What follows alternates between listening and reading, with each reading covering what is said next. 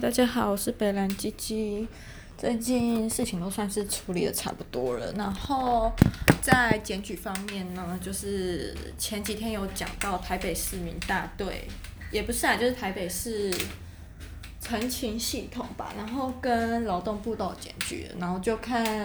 虽然很多人都跟我说，就是政府因为是偏向资方会吃啊，你就想大家都领差不多的薪水，然后为什么他要多做事之类的。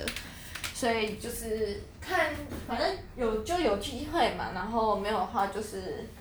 还有迪卡，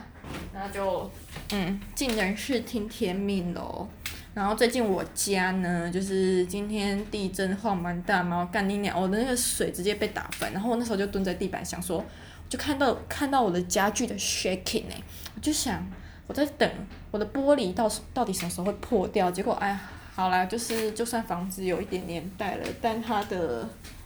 结构嘛，还算是屹立不摇，就是还是蛮厉害的啦。然后再讲到我们家那个头痛的东南亚妹呢，就是还是一样啊，喜欢煮喷，而且一样就是不受天皇上国的教化。然后刚刚洗澡的时候，她就在冰冰蹦蹦，我就想说在冰沙小，这里是台湾，又不是东南亚。然后我就在等有一天楼下住户上来抗议，想说。到时候有人来抗议的时候，就直接说啊，等等一下，我叫我邻居出来。反正我们家就是比较脏的，还有比较吵的都是他。我不懂为什么讲话就是完全不用顾虑自己的隐私，一定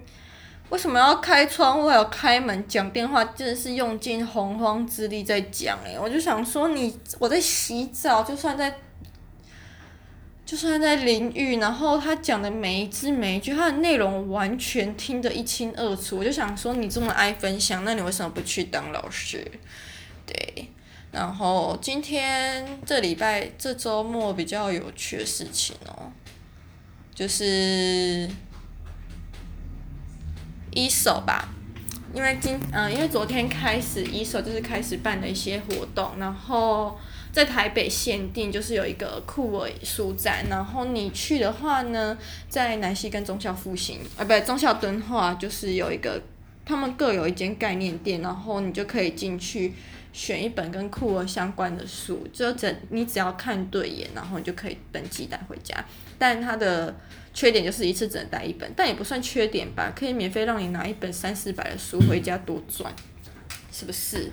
然后啊，我觉得我今天去过南西跟忠孝复兴，我觉得南西店的书我还好，但南西的量好像比较多啊。忠孝哎，忠孝敦化一直讲忠孝复兴，忠孝敦化的书的风格比较符合我个人喜好，可能也是因为最近的心情起伏吧，就很喜欢看诗。那那边蛮多金相海的现代诗，那也有一些其他人。然后我要特别推荐的是一本康书。哦，讲到一半，那东南亚妹啊，不对啊，不是东南亚妹，越南妹啦，都叫阮氏警员了，那当然就是一定想的是越南，而且听那个音调起伏，有在扯开他的嗓门，用尽洪荒之力讲电话了。其实我真的不知道他听不听得懂中文。哦，我就想说，上靠北师大问问看有没有越南人可以把东西翻译给他听好了。他真是很让人头痛诶，我就不懂为什么贴在厨房上纸条还要撕掉，就是专门写给他看的，东西又清不干净，每天水槽都会有不同的范例，还可以看得出来他煮了什么，反正就是喷，很恶心的喷，更可怕的喷，就是依照这种等级来这样再分。然后昨天晚上刷的时候想说靠腰，为什么洗手台会有他的高丽菜？我今天就贴了一张红色的标签贴在旁边。然后我就看到标签贴边收起来，可高丽菜还在，我就想到底有什么毛病。然后他最近不知道又要在做什么东西，反正就是开始剥花生到那个锅子里面，然后就开始敲敲敲，不知道他怎么敲的，就是也是用尽洪荒之力了。然后我连洗澡，他在厨房，我们擦了大概四五十公尺吧，都可以听到他在敲地板的声音。我想说，干，真的也很吵诶、他完全不懂得什么叫尊重别人，还有同理心呢，就是自以为自己活在自己的世界，然后想干嘛就干嘛。我就想说，你都不用尊重别人嘛，就是厨房弄得那么脏，然后一堆厨余也不清，而且到现在，我想说，大家应该都会有一点卫生观念吧？就是口罩干嘛放在公共区域啊？口罩这种东西应该要自己赶快拿去丢吧？都一整天沾那么多细菌了还不丢，有够恶的。啊，头很痛。对，真的很希望他赶快，如果抽到师大宿舍，可不可以赶快搬回去？不要把师大宿舍的陋习拿来外面。以前老娘住师大宿舍的时候，我想说，哦。以前师大宿舍的厨房很可怕，也都是因为外籍生啦。我觉得，然后还是哦，冰箱也是会有人在偷东西。我以前有被偷过，我想说也太莫名其妙了吧？为什么要偷冰箱的东西呀、你确定人家冰的东西没有过期吗？哦，然后还有一个很好笑，就是冰箱的那个东西，你要放进去之前，你要贴张小纸条，然后写说你的姓名、你住的房间，还有你是什么时候冰的。那它会有一个日期说。你最多只能冰到什么时候？然后那时候我就想说，恕我应该不太会那么频繁来查，就写了一个未来日期。但结果那天好时不时就被查到了。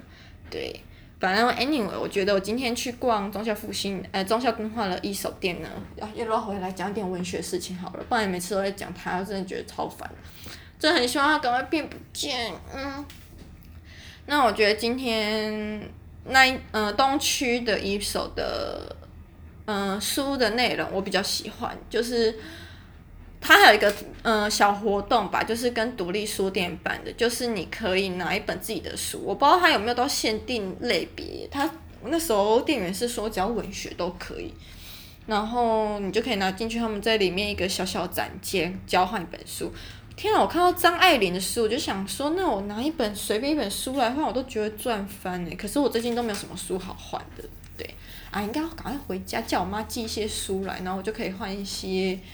有特色的文学书回家。嗯，应该要把叫我妈把一些我不想要的书拿来换的。对对对对对。然后还有什么事情呢？好像也没有特别的事，但我觉得今天看到一手东区的内容，就觉得我下定决心，还好我失业了，就要每个礼拜每天，反正他活动也是到十月三十一，我就要每天都去南西跟中校复习拿一本书。像二四二五二六二七二八二九三十三，还有八天，八天一天拿两本的话，就有十六本书诶，多赚。但我觉得他这个行销手法是真的蛮厉害的，就是虽然表面上看似花了很多钱在买这些书，而且又是无偿的送给大众，但因为一手本来就很容易圈粉，因为我觉得他算是。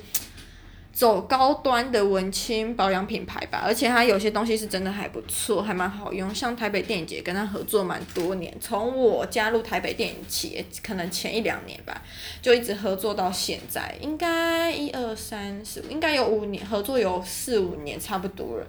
那就是你看跟一些文艺活动啊，然后加上他们自己的行销手法，还有风格也是走文青类的。